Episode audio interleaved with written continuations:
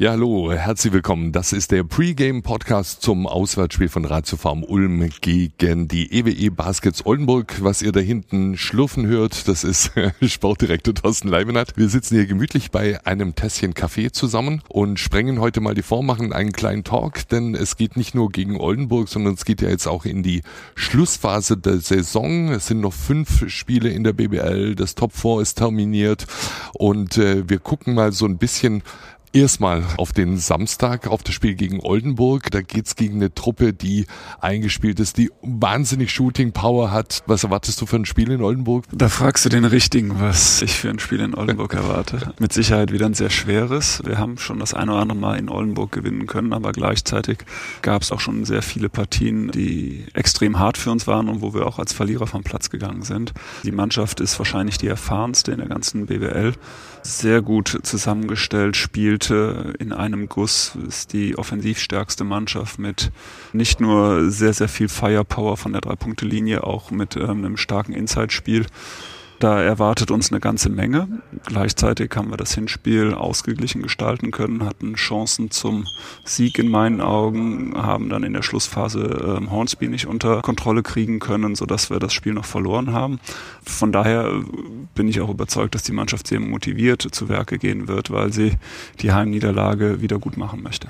Wenn du gerade Hornsby sagst, also ich bin glaube ich der, der es als letzter kapiert hat, dass der Sohn von Bruce Hornsby, hast du das gewusst? Das habe ich gewusst. The Way It Is, großer Hit. Keith Hornsby ist der Sohn von Musiker Bruce Hornsby. Im Augenblick Pressey unglaublich stark. Es ist, ich ja, sehe dich schon also, das Gesicht verziehen. Ja, sind, sind genau, gut. also ich würde jetzt nicht sagen, ja gut, gerade ist Hornsby nicht so stark. Ähm, Hornsby ist so ein Spieler, den musst du immer extrem konsequent verteidigen. Wir haben diese Erfahrung sehr leidvoll machen müssen. Dreiviertel ist uns das wirklich gut gelungen und dann mit ein, zwei Zentimetern zu viel Platz hat er ganz schwierige Würfe getroffen, die dann auch den Ausschlag zugunsten der Oldenburger gemacht haben. Spieler wie ihn haben sie ganz viele. Du hast Pressy angesprochen, Ricky Paulding natürlich, der in seinem der 27. Paulding. Frühling steckt. Und ja, ich kann die Reihe durchgehen. Braden Hobbs, Carsten Tada, Philipp Schwedhelm, äh, Mahal Basic sollte man auch mal drüber sprechen. Ja, also da, da gibt's zwei, drei Jungs, die, die, die für Furore sorgen können. Und das macht's halt auch so gefährlich. Deswegen sind sie die beste Offensivmannschaft. Als verteidigendes Team kann man sich ein Stück weit drauf einstellen, aber ihnen alle Optionen zu nehmen wird unmöglich möglich.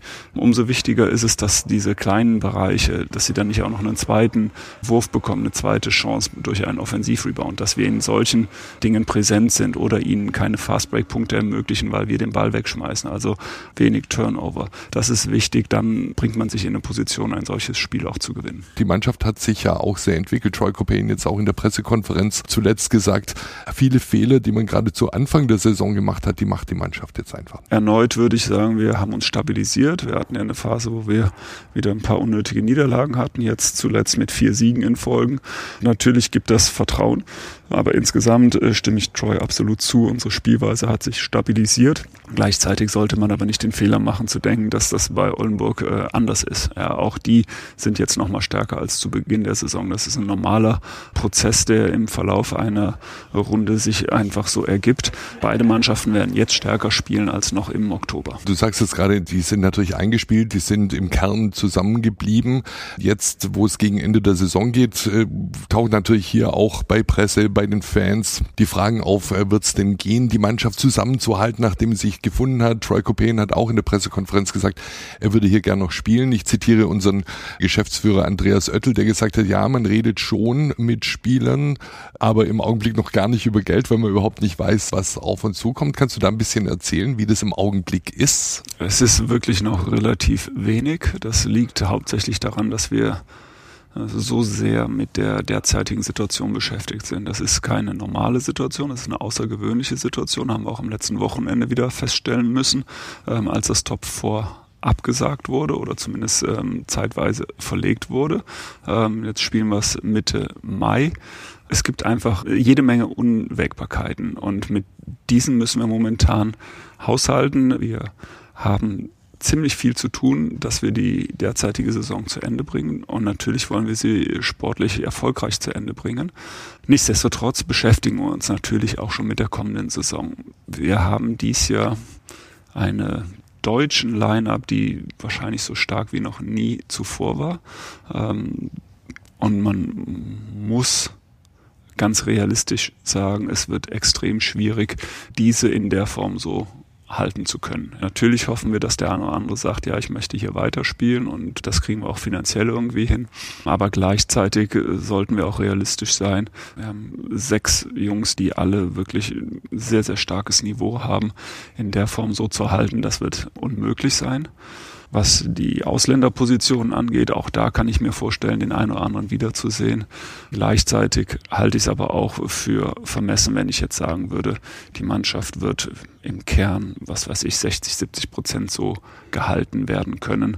Das halte ich zum jetzigen Zeitpunkt für eher unrealistisch. Das heißt, auf die ewig jungen Fragen wird man die ewig gleiche Antwort geben, wahrscheinlich bis zum Ende der Saison. Wir unterhalten uns, wir schauen, dass wir so viel wie möglich zusammenbehalten und äh, was sinnvoll ist. Genau, was sinnvoll ist, was vor allen Dingen finanziell machbar ist. Und da hatte Andreas Oettel ja auch schon einen Ausblick gegeben. Der Ausblick heißt, dass wir momentan uns äh, durchaus schwer tun mit diesem Ausblick, weil wir eben noch nicht sagen können, wie sich äh, die Situation für die kommende Saison darstellt. Diese Saison haben wir die leidvolle Erfahrung gemacht, dass wir ja fast gänzlich ohne Zuschauer spielen mussten.